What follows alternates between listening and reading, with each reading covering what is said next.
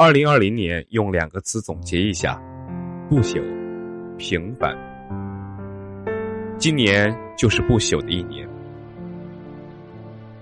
米兰昆德拉写不朽，人世间本来就是大的不朽和小的不朽。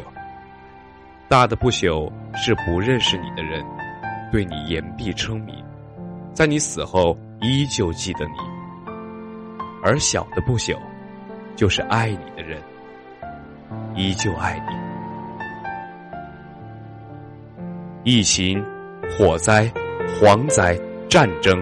很多人在今年用生命守卫了自己脚下的时代，最终都会被时代永远铭记。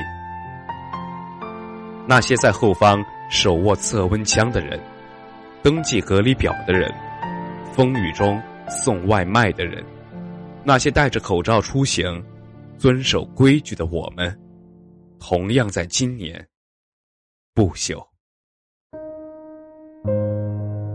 杭州姚女士事件，摆摊吧后浪，辛巴事件，媒体人用声音事实严守法律的底线，网络上的我们用态度遵守道德的底线，用行动证明不朽。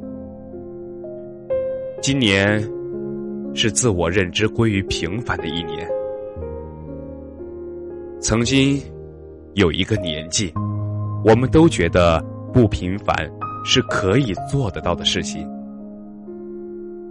无数的公众号写的鸡汤文，比如离开微软去尼泊尔山上建立图书馆，这样的人很多，故事也很多。第一次读的时候。会觉得这些人好了不起，好特别啊！他们真的能够改变世界。可是最终，他们都没有改变世界。其实，后来是我们妥协了，是我们放弃了，是我们自己相信了。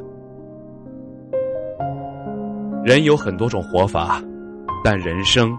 终究归于庸俗。人有很多种选择，可是终究我们只能拥抱平凡。这是我们自己的相信。很久很久以后，再看那个离开微软的人的时候，他还是没有改变世界，但是他的图书馆真实的改变了。一个尼泊尔孩子的一生，比平凡更重要的事情是，是自我认定、价值的认同。我们的存在都有意义。二零二一继续不朽继续平凡。